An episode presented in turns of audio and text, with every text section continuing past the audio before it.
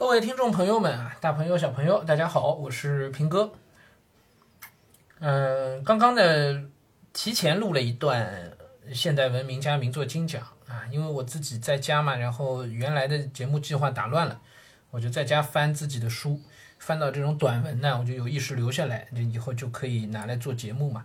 就翻到这个徐浩峰的一本书《刀与星辰》，这是他的影评集，影评集写了好多。他看过的电影，嗯，他自己现在是北京电影学院的一个讲编剧的一个老师，嗯，早年间他他拍了很多好几部武侠电影，那拍的确实非常好，很克制啊，就是武侠电影的一清风啊，而且是这个追都追不上的，其他的武侠导演追都追不上的，嗯。徐浩峰老师非常厉害，我在这儿不去多介绍背景了啊。那如果你听到过，你你你了解的，那么你一定是认同我这个说法的。如果你不了解，那你也不用听我来讲了，大家自己上网应该能找到，能找到徐浩峰老师的电影，能找到他很多书啊。我建议徐浩峰老师是我们所有在世的作家当中，我可能难得的一位建议大家去读他的所有作品的一位 作家。在世作家一般我都不读全集的，是吧？嗯，因为要经过时间检验。但是徐浩峰老师的文字，我我推荐直直接推荐的，在世就直接读读全集啊。那么这篇文章呢叫《莫听穿林打叶声》，我其实对这些文章都已经不记得了。对，但是翻到的时候读完就有一种亲切感，有种亲切感，所以我一时很很很冲动啊，我就直接拿来。作为我们现代文明加名作精讲这个节目的算是呃最后的一两篇啊，放到最后压阵。对，所以我刚才就哎一时激动，我就录了两段。那么今天在这个书房里，因为是今天翻到这篇文章的，所以我也想，因为那毕竟那是一个那个付费节目，对吧？不是大家都听得到的，所以我想今天把这篇文章在这儿读一遍，那么也能够让大家也能有有有一个感受吧，啊，嗯。徐晓峰老师自己的人生经历啊，就其实就在他这篇文章里，自己也也也也，他没有讲的很详细，但是实实际上就是这么回事情了。呃，不要急着去做一个能人，不要急着去学很多东西，哎，而是选择做一个挣不到钱的人，选择过狼狈一些的生活，最后很多问题自然会解决的。对，我们要要把自己的生命放在一些无用之用的东西上。未来才有可能可以一通百通，可以后来居上。对你，凡是在从小开始就一直拔尖的人，都不行的。到最后，你去看马拉松比赛，哪场马拉松跑步是一开始冲第一的那个人最后能拿冠军？没有的，没有的。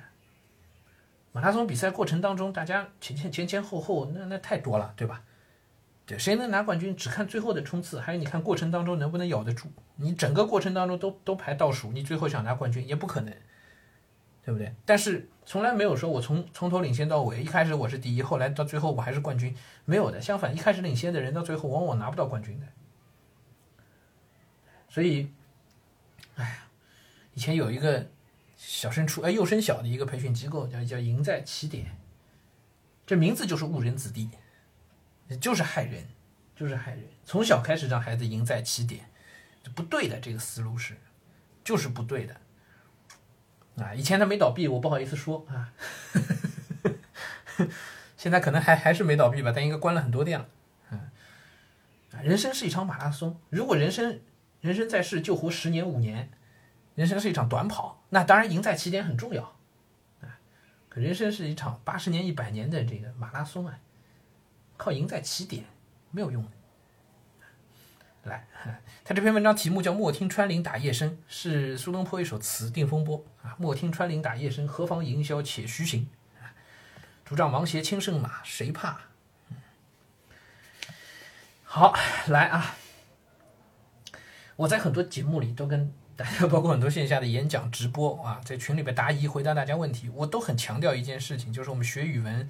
要积累也要技巧，但是我一直说低龄段不要搞技巧，不要搞技巧，不要搞技巧，是吧？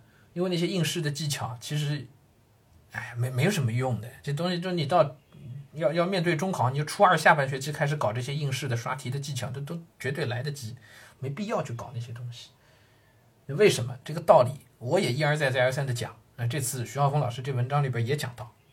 OK，读文章啊。人很容易放弃自己所学，刚毕业的学生很容易住进地下室。一位同学在地下跟一位女生相依为命，以给电台写稿为生。对于电影，上学时没学懂，毕业后接触不上，也就放弃了。两年以后，他还住地下室，跟另一位女生相依为命。此女是他邻居，初次串门时敬重他是学电影出身，拿出张碟播放，说：“给我讲讲电影吧。”他陷入巨大危机，如果说不出什么，他跟他也不会有什么。这 出于谈恋爱的目的，终于 把自己放弃了的大学里学的电影捡回来了。突然，他急中生智了，看出了上学时看不出来的，讲的头头是道。当时看了无数的电影，看进去了，实际在当时没什么表现，所以他考试也考不好。大学里也不是什么 GPA 特别高的那路那路人，对吧？好像都没学什么东西，但是他看进去的东西没白看。就长在他身体里了，只不过没到那一通百通的时间而已。到最后，在这一刻，因为要谈恋爱，急中生智，这东西出来了，讲的头头是道。学电影会有种普遍的焦虑，学的越多，越害怕学到的只是知识，知识再多，遇上实拍，便像一块压缩饼干一样，一咬即碎。只有知识，便有创作的恐慌。但没事，创作是一种分寸感和思维力。这两样东西有一天突然就到来了，快如闪电。上学时埋怨老师不教人心险恶也没事，这些重大的生存技巧在剧组几个月就解决了，犯不着在人生最好的四年里学这些。各位家长肯定是有所体会的，是吧？从小开始没人教过你社会上人心如何险恶啊，怎样的生存技巧都没人教，这东西不用教，跑到社会上摸爬滚打。短则两个月，快则两年啊！短则两个月，长则两年，哎，都学会了。谁不是这么过来的呢？被人欺负两下，你就长大了，人心险恶，自然就懂了。花人生大好的宝贵光阴，大学四年来学这些东西，浪费时间呀，是吧？你以后有大半辈子要处理这些事情呢。人生这么好的青春岁月，可不就该学点没用的东西吗？更何况眼前没用，不代表长线、长期来看一直都没用啊。在技术化的年代，要庆幸没有早早的学生存的本事，能一通百通，能后来居上，恰是不知不觉中形成的审美。划重点啊，就是这句话，能一通百通，能后来居上，恰是不知不觉中形成的审美。对我们说，有些人就后劲儿足。哪些人？就是那些从小开始读很多书的人，在人生的那个维度上看，他后劲儿就是足的。他以前读的书不会白读的，都会有用的。当然，这些书肯定是指那些好书、有用的书啊。嗯，天天读漫画，那也估计是不会有什么用的，是吧？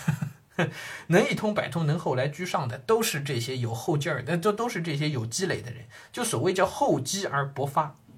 在后期的那个阶段，你看不出来有有什么用的，但是最后它会喷薄而出。那只是需要一个机会而已。别急着学什么，别急着当个能人。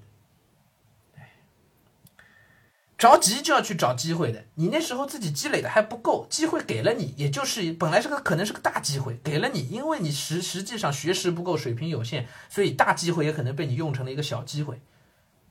但如果你可以慢慢来，可以耐下心来，慢慢学，慢慢学，慢慢学，东西都一直在自己身上，书都一直一直都能读得进去。有一天小机会到你身上来，有可能被你变成一个放大了的大机会，你可能做出一番惊天伟地的事业来。不要觉得做成什么事业那都是靠靠机会、靠运气，很多时候是靠你有多多厚的积累，很多时候就是一个小小的机会。靠你的积累，可以把它放大成一个巨大无比的机会。